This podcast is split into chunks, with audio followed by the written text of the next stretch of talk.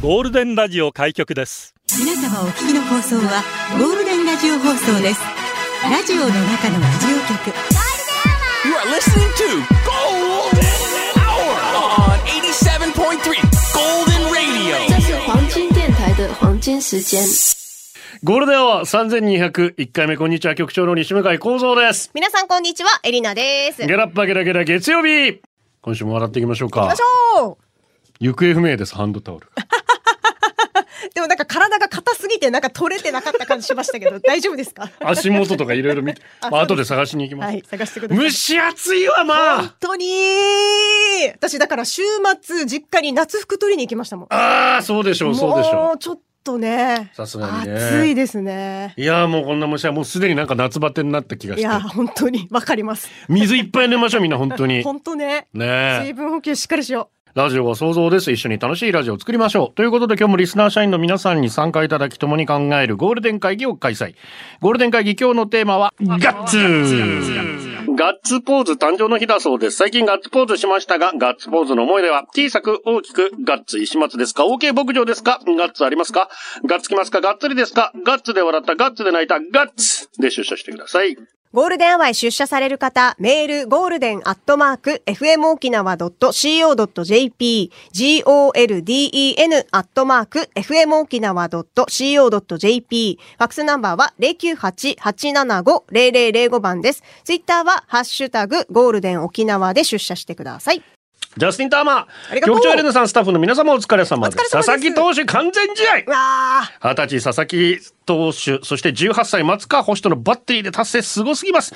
同世代の宮城投手、奥川投手も切磋琢磨して頑張ってほしいです。局長の広島マクブルームも2号ありがとうございます。1-0で勝ちました。ああいう勝ち方いいっすね。ねすごいね。なにわファイターズもね、昨日は宮城君よりも佐々木朗希投手の完全試合につきます。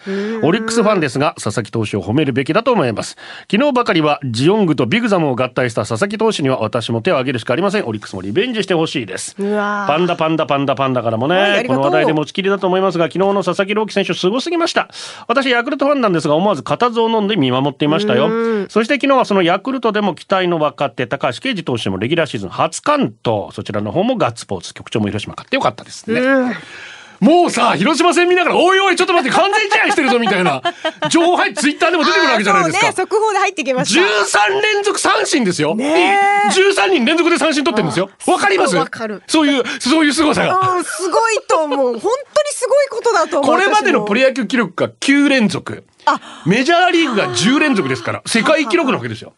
13連続となると。すごいね。そっか。なんか、どの辺で確信すんのかな？いや、本人は全然考えてなかったんだって。あ考えたらいや打たれてみやと思ってて。だから何がすごいって、キャッチャーの松川選手なんですよ。高卒ルーキーですよ。へえ。で、高卒ルーキーが1年目からレギュラーになるのも、そっか、キャッチャー、特にキャッチャーは。難しいんです、キャッチャーは。そうか経験がそういうことです。信じられないことなのに、完全試合やらかしてんです、キャッチャーとして。すっげえ。で、あの、ヒーローインタビューで、佐々木朗希投手だけが出た時に、有藤さん解説が、ああ、なんで松川も呼ばないんだ、お前、ダメだろって、みたいなこと言ったけど、有藤さんがあんまり私信じないんですけど、でもこの時ばかり、ああ、そうだなって。言ってること当たってるわと思って。確かにバッテリーで取った。へえ。じゃあ、こっからちょっとますます注目なんだ、この2人。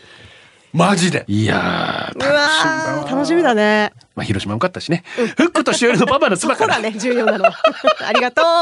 今日はガッツなのでということで、まあ、ウルフルズ来てますわな。擬人化された人とガッツな恋愛がしたい。もう人間は嫌です。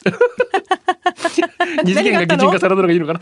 思いやりトゥーマッチから、なんかいいことがあれば人がいないところを確認した上で、格付けチェックのガクトサンパリのガッツポーズ。どんな？どんな感じ？以前しないと思ってたのに、何何以前いないと思ってたのに何人かに見られてドン引きされた挙句失笑された過去があるので、最近は小さく拳を握るだけにしました。え、でもなんか嬉しいことこといいんじゃん？別に隠さずねツポーズしてもいいと思いますけど。裸ジェット、パッパー、それから、なにわファイターズ、三三散歩、思いやりトゥーマッチ。たくさんからいただきました。ウルフルズガッツだぜゴールデンお送りしてます。今日はガッツですね。社員番号17107、アスカ。ありがとう。私の主人は家でおならをすると必ず、OK 牧場と言います。なんてよ。いつだってご機嫌でポジティ全然ブで。OK じゃないけど。自分的に OK 牧場。今日もいい匂いだ OK 牧場みたいな。いやいやいやいや、よそでやってください。インテですありがとう。つい先月のことですが、自分が離島へ単身赴任が正式に言い渡された日に、長女から、よっしゃー 渾身のセリフとともにガッツポーズをされました。お父さんがいなくなること、心底喜んでました。あそこまですがすがしくガッツポーズを見せられると、これ何にも言えねえ状態に陥ります。待て待て、これはちょっと隠せやや。落ち込むね今から稼ぎに行くのにさ、家族のために。つれえなお父さん。まあまあまあ、お読みに行くときにはね分かってくれるって。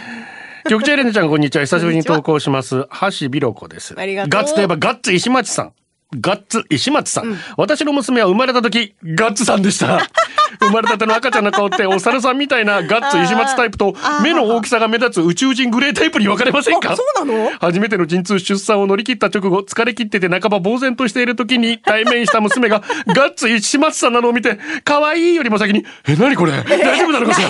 女の子なのに」とこれ扱い。思ってしまったことは誰にも言ってません。その後すくすく成長しガッツさんを出して普通の女の子になった時は安堵したものです。ああ、よかったよかった。ちなみにその後息子を出産した時は目が大きく見える宇宙人タイプでした。ガッツな娘は奥舞台。グレーな息子はパッチリ二重まぶたなので、もしかしてそれで分かれるのかな、はあ局長エリノさん、出産直後ガッツでした、グレーでした。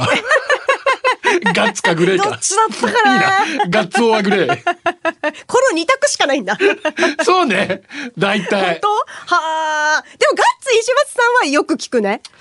赤ちゃんのまあ頃そうでしょうがっていうのを聞くから、グレーを初めて聞いたら。ある意味だから、に人類はみんなガッツだったんじゃないかっていう気はしますけどね 先祖返りみたいな。じゃあお父さんって呼んでいいの？全然いいですよ。心のお父さんですよ。いいんだ。典型だけはブラインドタッチですあ。りがとう。採用試験の面接でガッツはありますか？と聞かれたので、はあはあガッツしかないですと 大きな声で答えたら面接担当の方にでしょうねとめちゃくちゃ笑われました。いいね。根性がある人の特徴をチェックした際10個中9個が該当していたので、ガッツしかないと自信を持って答えただけなのですが、お望みの答えではなかったのでしょうか、ガッツはありますかの模範解答をご存知の方いらっしゃったら ぜひ教えていただきたいです。ちなみに私私と同様にガッツだけで生きていそうなガッツ石松さんの好きな数字はラッキーセブンの3という名言が大好きで。すちょっと天然でいらっしゃるからね。メールアドレスもそれにちなんだものに設定しているそうなの。さすがですね めっちゃいいな。いや、だからこのガッツポーズの日っていうのは、うんうんガッツさんがね、チャンピオンになった日なんですよ。1970年。そうですか。やっぱガッツさんから来てんの？その時にガッツツポーズ、両手上げた、そのガッツポーズっていうのをスポーツ新聞の記者が、それをガッツポーズで表現して、なるほどで、一節です。実はその前にほうほう、えーこちら、ボーリングで、ほうほえーガッツボールという週刊誌があったと。で、それがストライク取った時をガッツポーズを命名したとも言われ、まあ。石松の方でいいんじゃないか。ガッツ信者だから。いつから信者だよ。沼尾川で。ありがとえー私は東京にて庭師をしておりますが芸能人の方のお庭なども稀にお手入れで入らせていただくことがあります、ある日お手入れに入ったお客様の向かいの家がまさにガッツ石松さんの家でした。トラックを止めて道具の準備をしていたらガッツさんが話しかけてくれました、お騒がせしますとご挨拶したらガッツさん手にもと持っていたものを私にくれたのです、そうまさにバナナ。えー、本当に？いいんですか？OK 牧場ありがたくいただきましたが、リアルにこのパッと見おっかないおじさんだけど、バナナ持ち歩いてるんだと衝撃とともに感動を覚えまよす。しかも OK 牧場までいただき、うん持持ちネタを惜しみなく披露してくれる、実はとってもいい人だと思いました。局長エレナさん、バナナはどれぐらいの頻度で食べていますか？えー最後の質問や。え、さんもキャラ守ってんのか、これがナチュラルなのか。いい人だね。ねえ、どっちでもいいね。サービス精神旺盛だね。マッド福村もね、ガッツ石松さんの家の前通ったことあります。え、なんでみんな敷地も大きくて立派な豪邸。有名表札が確か金でできてて、ガッツ石松って書いてたような記憶が。ああ、なんかイメージ通りかも。ピンポンダッシュしようと思ったけど、大人だからやりました。ええ絶対やらないでよ。あと、ギャッツビーをガッツバイと呼んで、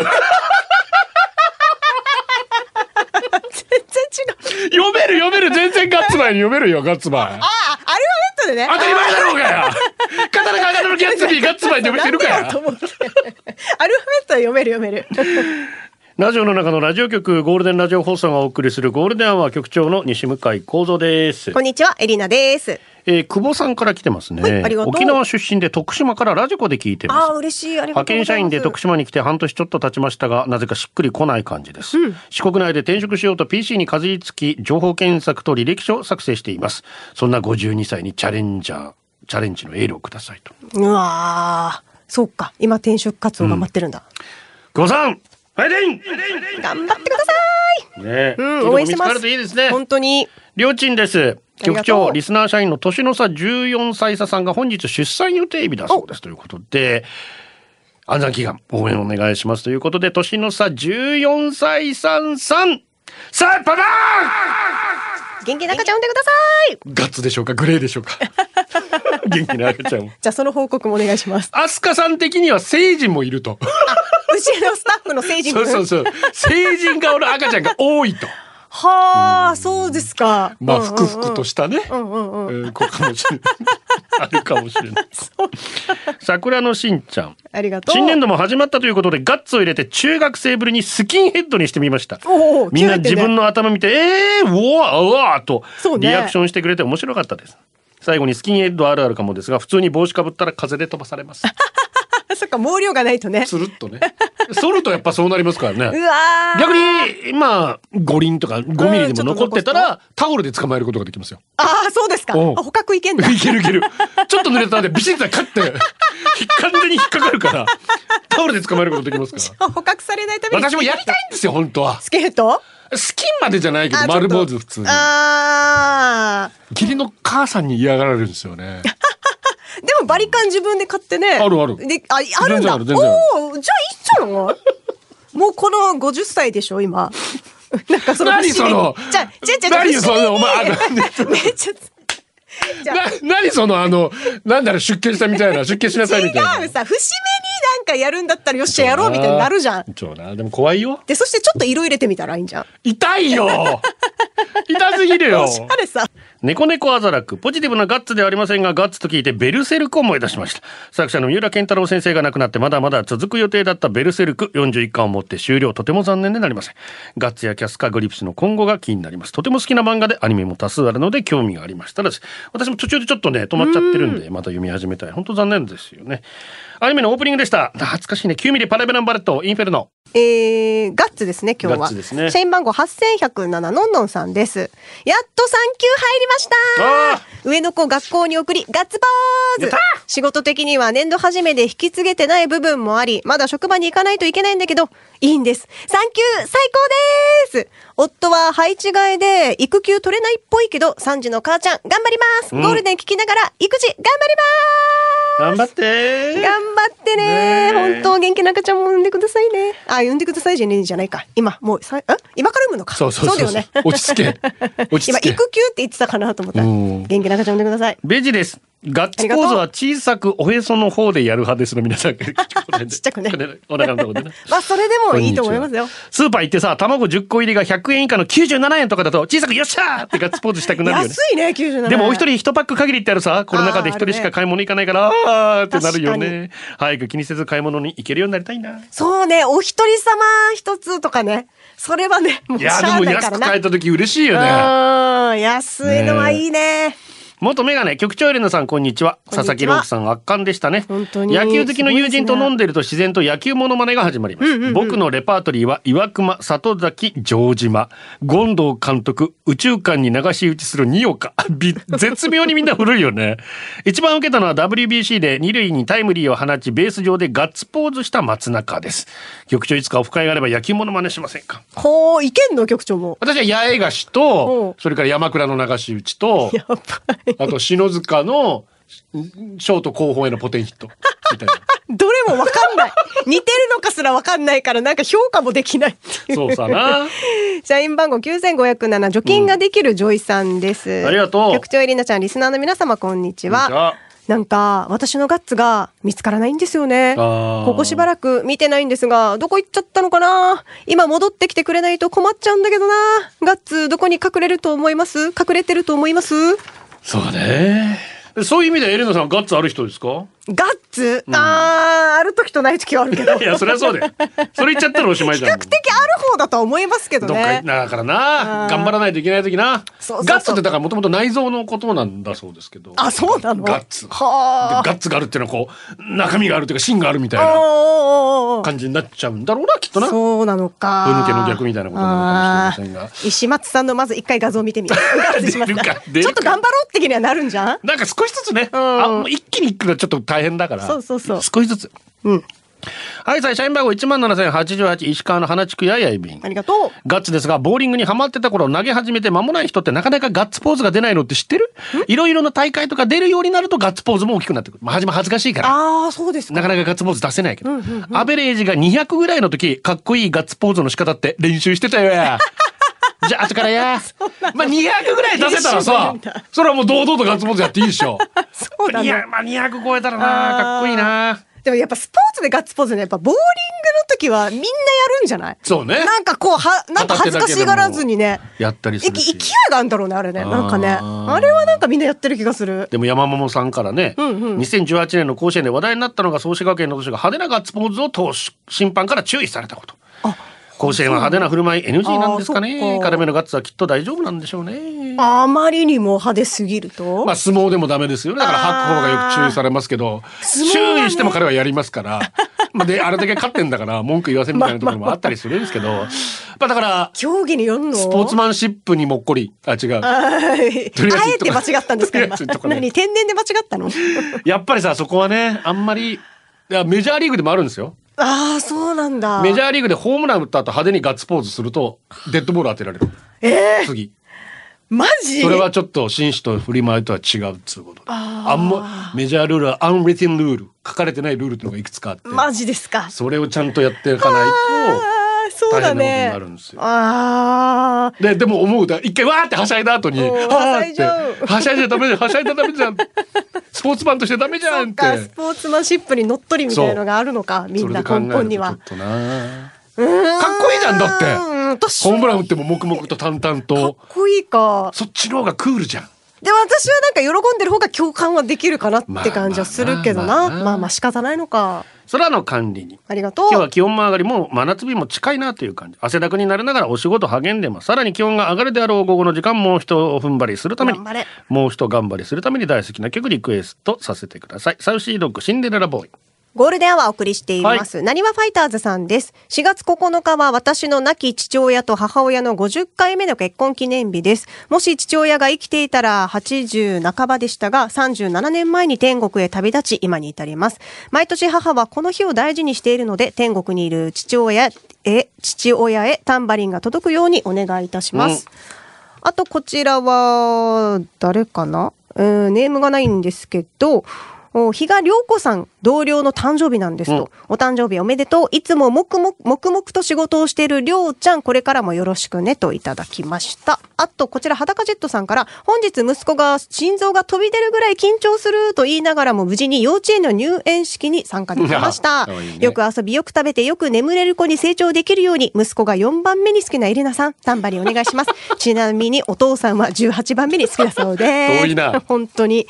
それではお祝いしましょう。なにわファイターズのご両親、4月9日結婚記念日、そして比嘉良子さん、そしてゆうえいさんお誕生日、そして裸ジェットさんの息子さん幼稚園ご入園、おめでたんたんたんばりーおめでとうございます。おめでとうございます。太郎の花子、私自己肯定感底辺なんですけど、リスナーさんたちと夜な夜なおしゃべりしている居酒屋ゴールデンで声出した時、もうすでに33歳ゾロ目なのに声が可愛いと言ってもらえるんです。奇跡。嬉しいね旦那にめったに言われなくなった可愛いが、ここで声出すだけで言ってもらえるんです。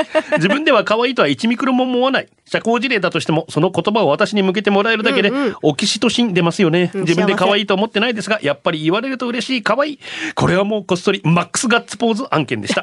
居酒屋ゴールデンで私と遭遇した方はぜひ思ってなくても可愛いしてください。そしたら花子一人でニタニタします。うん、いっぱい言ってもらった方が可愛くなるし、さらに。桃子のいい娘のミントガッツと聞いていても立ってもいられなくなり、うちの旦那仕事が忙しいことを理由に家事も育児も全くしないんです。いや家事育児しないってより置きっぱなしの使ったコップ補充されないトイレットペーパーとにかくだらしわないい。そんな夫にイライラが募っていた時私は娘とお散歩に、帰宅してベランダにいる夫を見つけた娘はハイハイでダッシュからの掴まれたりそしてそうです。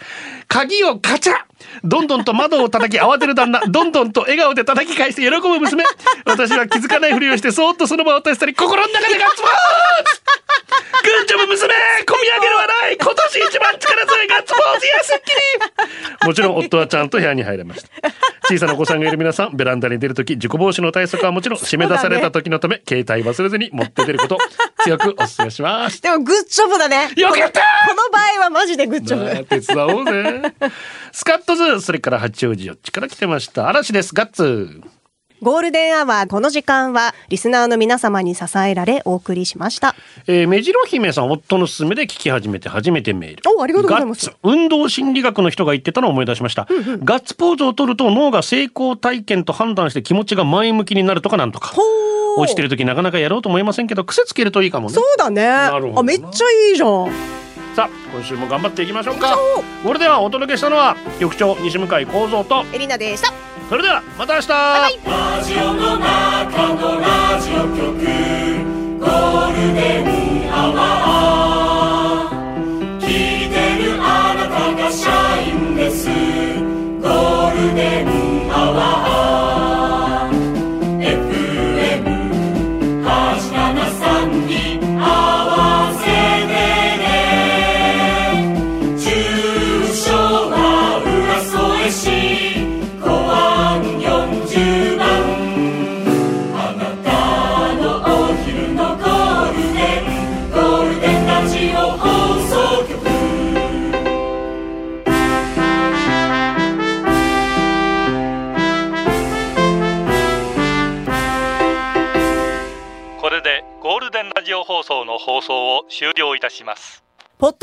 ゴールデンアワーお楽しみいただけましたか？